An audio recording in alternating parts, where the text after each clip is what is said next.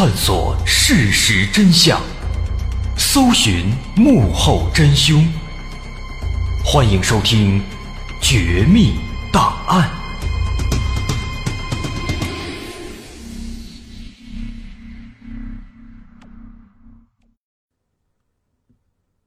在上期节目中，我们简单介绍了幺幺九南大碎尸案案发之后的情况。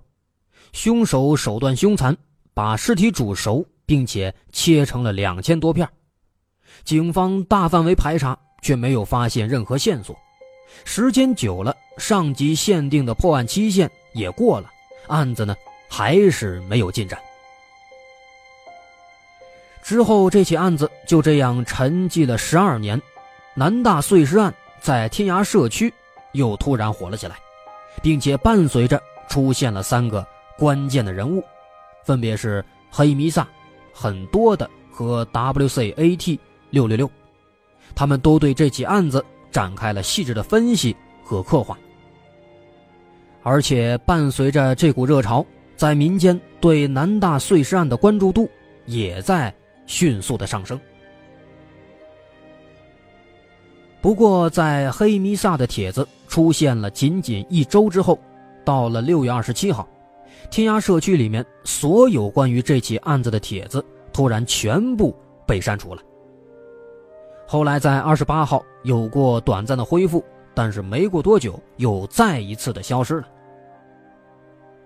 当时天涯社区的执行总编宋征承认，说删除帖子是应警方要求，但具体情况。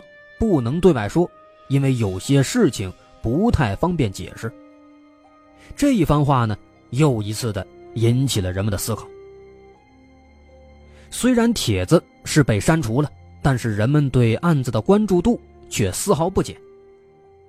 由于之前出现的黑弥撒、很多的和 WCAT 六六六这三个人对案子的分析和凶手心理的描述，不可谓是不到位。非常非常的缜密细致，所以当时在网络上有很多人都认为，说这仨人很可能跟这起案子有所关联。有些网友甚至已经开始人肉这三个人，想要调查他们的真实身份。与此同时，人们也发现了有关这三个人的更多的可疑之处。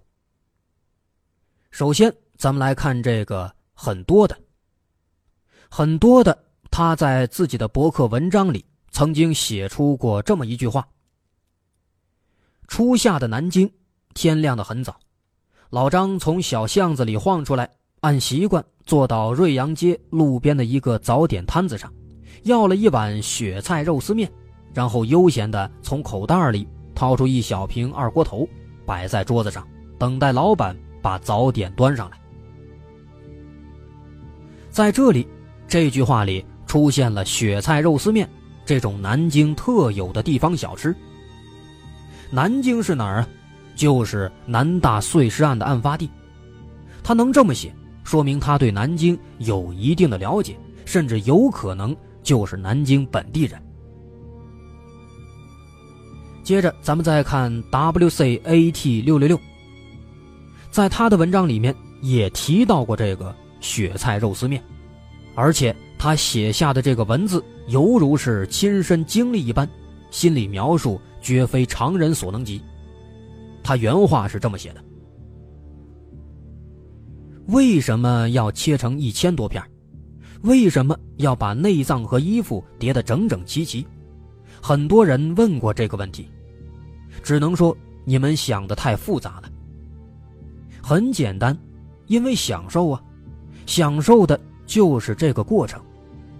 正如读最喜欢的小说，舍得一口气全部读完吗？正如吃最爱吃的雪菜肉丝面，舍得一口气都吃光吗？整个过程，那气味带着一丝丝血腥，一丝丝凉风，有点点腥，还有点点甜。那灯光，因为前两天日光灯坏了，有一根还没有修好，只剩了一根。这一根用的时间也很久了，灯丝总是暗暗的。另外一根或许是接触不好，忽明忽暗，总发出嘶嘶声，让每个手势都被放大了。虽然带来的阴影不那么方便操作，但是却增加了另一种快感。潮潮湿湿的地方，没有看时间，很久都没有戴表的习惯了。但是室外的宁静和黑暗，偶尔晃过的人影，正是有点点的兴奋。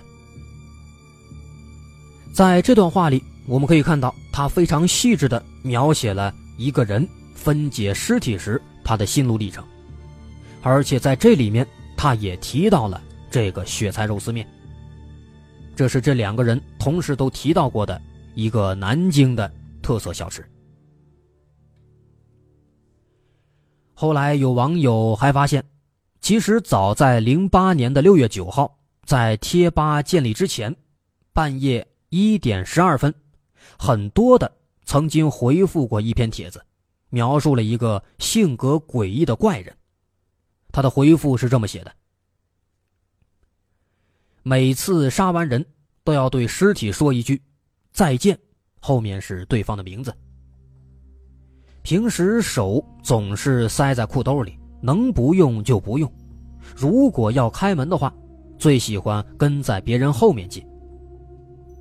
每到一个地方，一定要租三套房子，不然就不习惯。并且有一套一定要合租，这样可以不带钥匙。每次听到有人说不杀女人，都要当场回一句：“神经病。”从来不喝牛奶，也从来不把武器放在提琴盒子里，从来不戴面具。居住的环境，上楼下楼什么的，一定要记住有多少级，并且记住有多少步，保证在黑暗里也能够行动自如。每到一个地方，一定要最先看看那里有什么大商场，并且记住所有出口。在楼底下一定会放一辆旧自行车，并且永远不锁。如果被偷了，就抓紧时间再买一辆。不过因为是旧的，所以从来没有被偷过。看到稀奇古怪的帖子，总是喜欢做一些稀奇古怪的回复。从他写下的这段文字里，我们可以看出来，这个很多的他能够切中要害的，很注意细节，而且还有点津津乐道或者颇有赞赏的感觉。他并没有对这种行为有任何的鄙夷色彩存在，这是一种变态心理的自我欣赏的表现。那根据他的这些言论呢，人们就认为这个很多的肯定存在问题。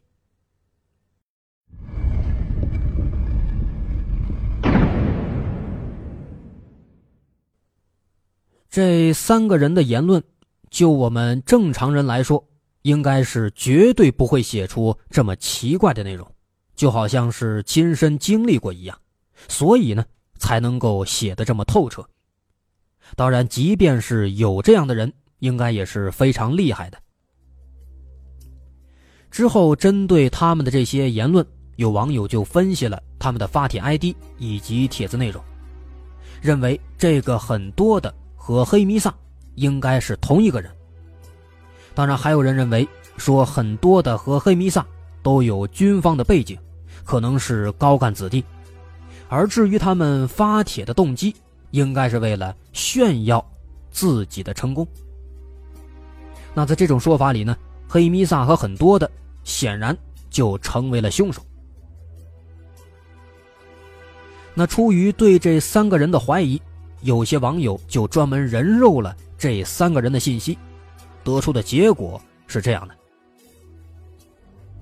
首先，黑弥撒，他的父母是医生，九六年的时候在上初中，年仅十四岁，家境富裕，有车，居住在南京，喜欢重金属音乐，有一个有共同爱好的小圈子，小圈子里有很多是年龄相仿的不良少年。他们都留披肩发、抽烟、纹身，被学校开除，等等等等。不过这些消息呢，毕竟都是网友搜集，所以这些信息的真实性呢，我们也不好把握。如果是真实的，那说明他应该是一个不太着调、喜欢重金属音乐的一个不良少年。案发时他正好十四岁，今年应该是三十四岁。另外还有很多的，对于他的资料呢，搜集到的不多，真实性也不太好把握。网友们的结果是，很多的是江苏南京人，案发时大概有三四十岁左右，跟黑弥撒和 WCAT 六六六应该认识。那第三个人 WCAT 六六六呢？由于前面他们说的雪菜肉丝面，人们联系到。很多的和这个 WCAT 六六六应该都是南京人，很有可能是朋友，相互认识，有着共同的爱好，甚至是有共同的秘密。以上这是网友们人肉到的有关这三个人的资料。至于说这些资料它准不准确呢？后来有媒体曾经专门采访调查过，媒体表示。警方曾经接触过黑弥撒，黑弥撒的父亲是一名警察，并不是医生。他本人是一九八二年出生，案发时只有十四岁，今年应该是三十四岁。这个年龄上呢，跟网友们的人肉结果还是一样的。另外，他是南京人，法学专业出身，曾经在法院和律师事务所工作过，现在。在一家银行工作。警方的结论认为，说黑弥撒在天涯社区发帖，其实并没有恶意，对案情的分析也大多是主观的猜测。可以说呢，他还是一个很热心的人。可是尽管如此，尽管警方是这么说了，但仍然有些网友认为，这几个人都是高干子弟，对媒体和警方施加了影响。况且分析的如此透彻，仿佛身临其境一般，不可能是一个当时只有十四岁的孩子能够写出来的。所以很多网友对这个结果其实也是不认同。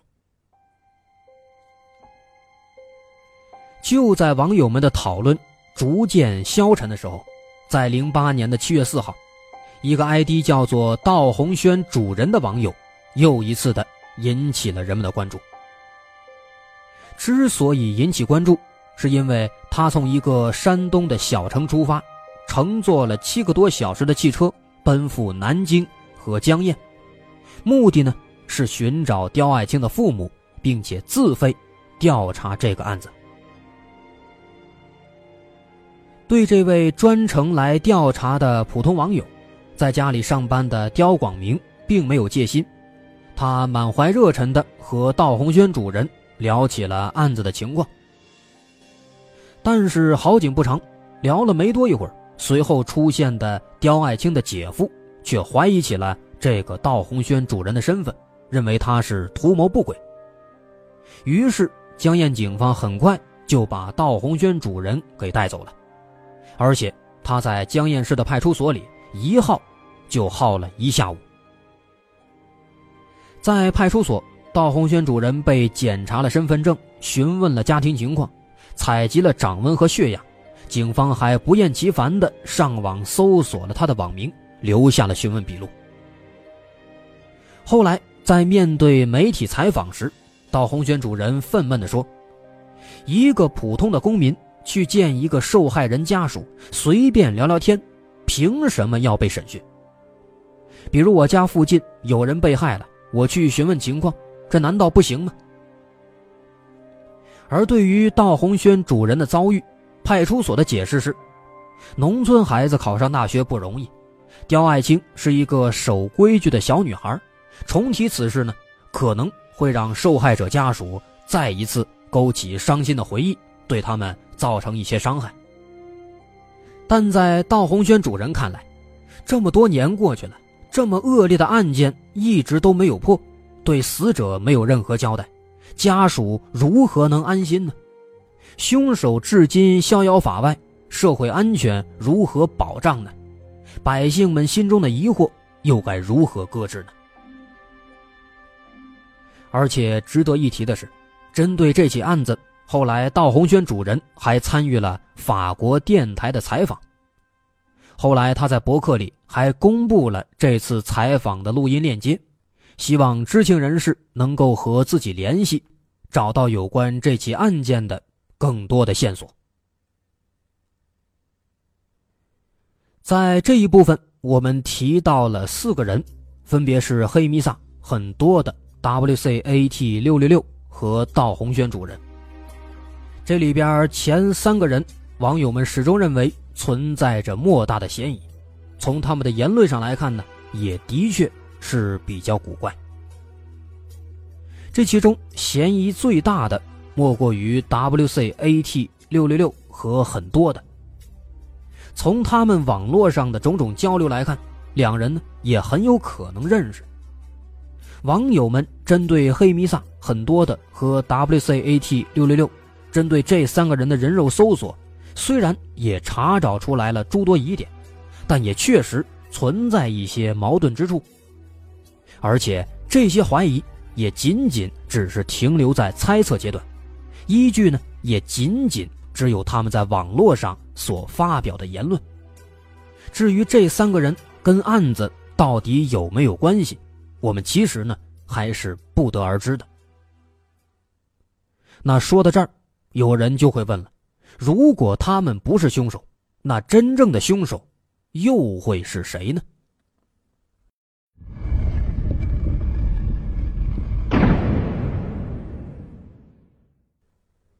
当然了。民间的调查并不会只针对我们前面所说的那三个人，在对案子的分析过程中，有人也指出了很多其他的疑点，以及他们所挖掘出来的一些可疑的事实。首先，道红轩主人就提出了一些自己的推测。他认为被害人刁爱青当晚提前把被子铺好，这一点。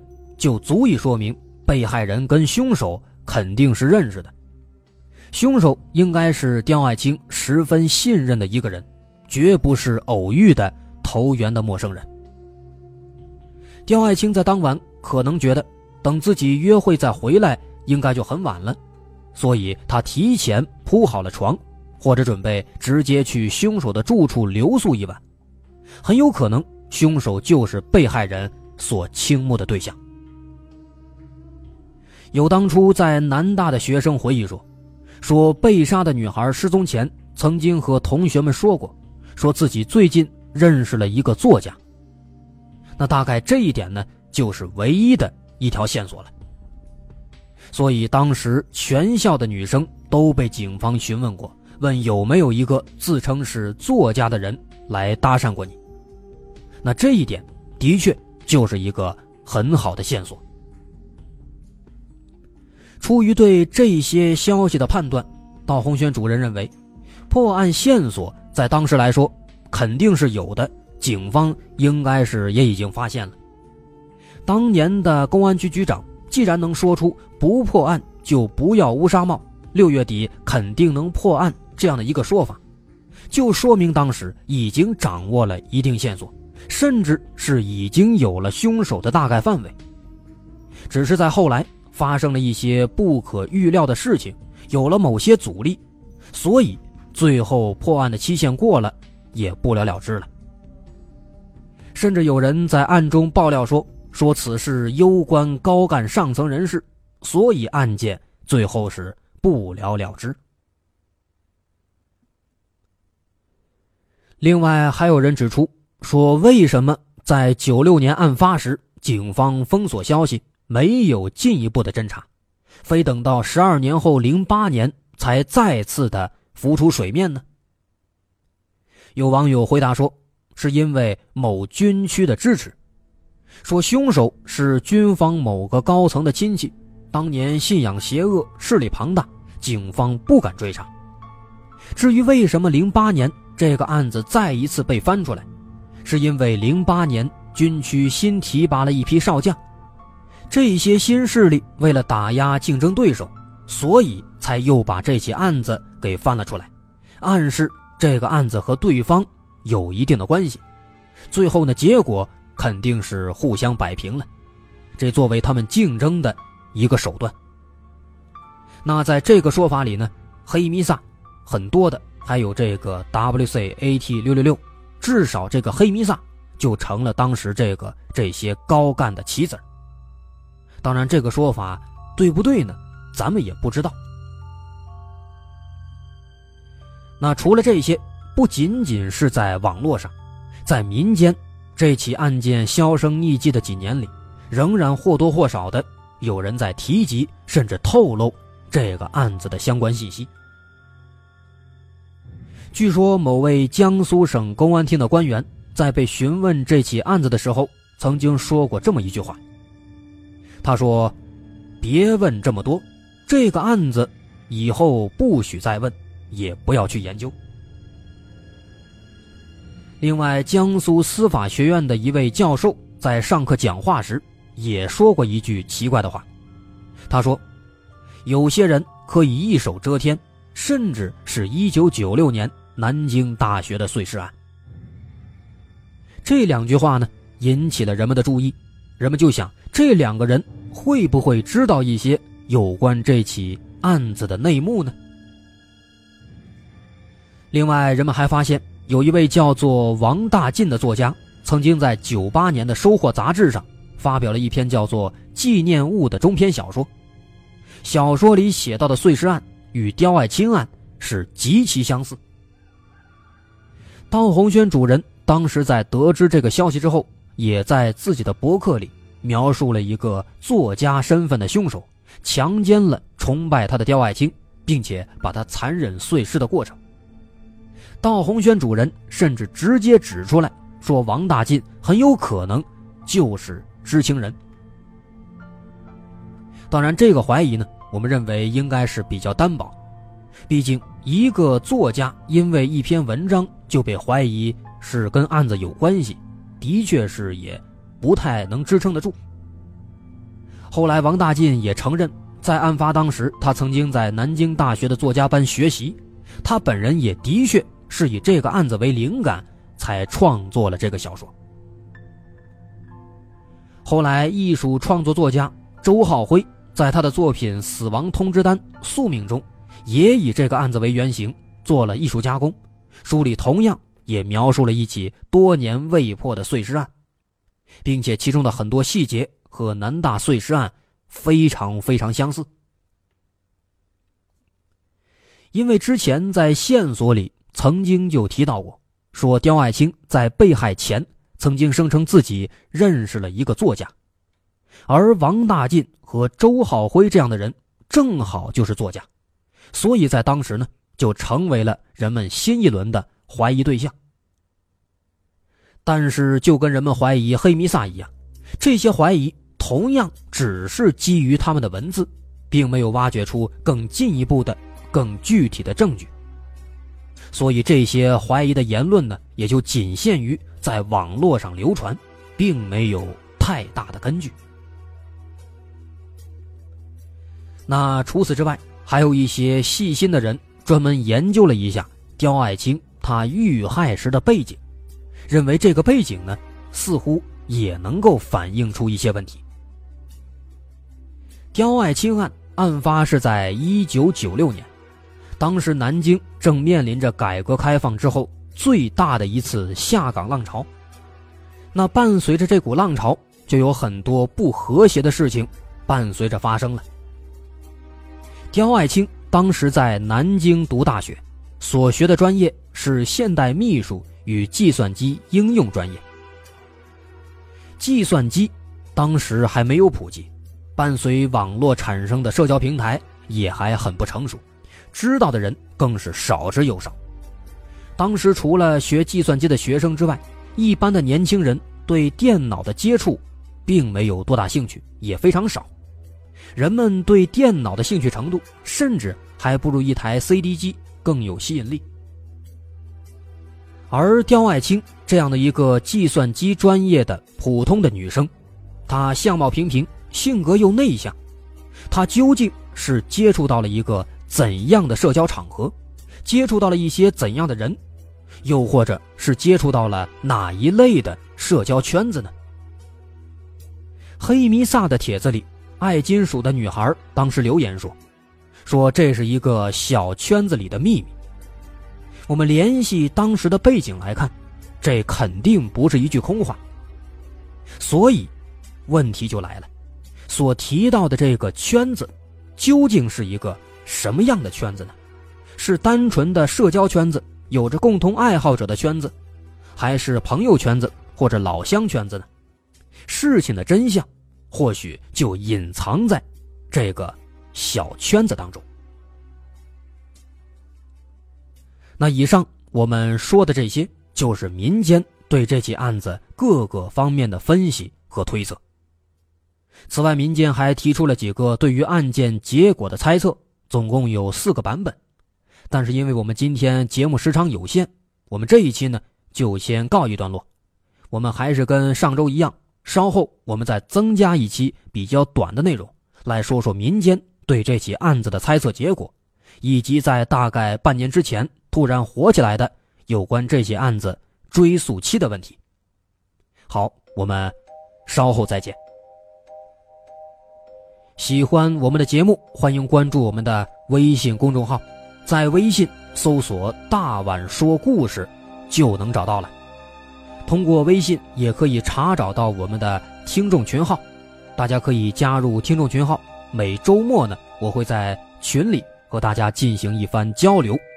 好，我们稍后再见。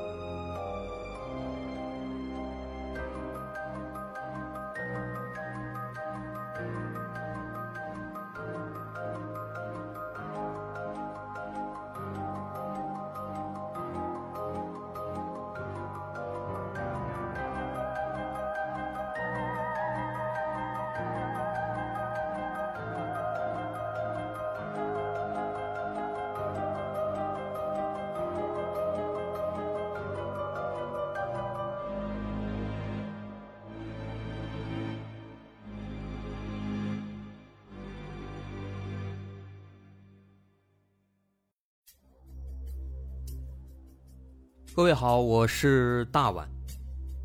我们的《绝密档案》在喜马拉雅已经陪大家走过了一年多的时间，一年多的时间，我们更新了一百多期节目。在这一百多期的内容里，我们讲述了各种各样的怪奇事件。那在今后呢，我们也想尝试去做更多的其他类型的内容，比如一些自然怪象，比如有一些名人的黑幕。或者说是黑帮的发迹史，亦或是各种悬疑大案，以及更多的其他题材的探索。针对这些内容，目前我们也已经有了一个大概的规划。我们将会把这些内容做一个大概的整合，放在之后我们即将推出的一个新的专辑当中。这个专辑的名字暂定叫做《绝密档案：深夜调查局两百家尘封的未解之谜》当中。需要说的是，这个新专辑我们决定在喜马拉雅作为会员节目进行独家播出，总计有两百多集的内容。专辑上线时间将会在不久之后的九月九号，大家届时可以在喜马拉雅搜索关键词“绝密档案深夜调查局”，就能够找到这部新的专辑了。在上线前的这段时间当中，也欢迎大家添加我们喜马拉雅工作人员的微信。X m l y 零三三零，也就是喜马拉雅四个字的拼音的首字母加零三三零，x m l y 零三三零。添加微信之后，工作人员将会把大家拉进喜马拉雅官方的粉丝群，届时将会有不少福利活动，送喜点、送签名书等等其他惊喜在等着大家。需要特别说明的是，新专辑。将会是喜马拉雅的会员专辑，也就是说，如果您是喜马拉雅的会员，就可以免费收听本专辑。目前，喜马拉雅的会员价格为每个月六块钱，六块钱就可以听到我们的两百多集故事，也是很划算了。希望大家能够多多理解，多多捧场。九月九号，我们不见不散。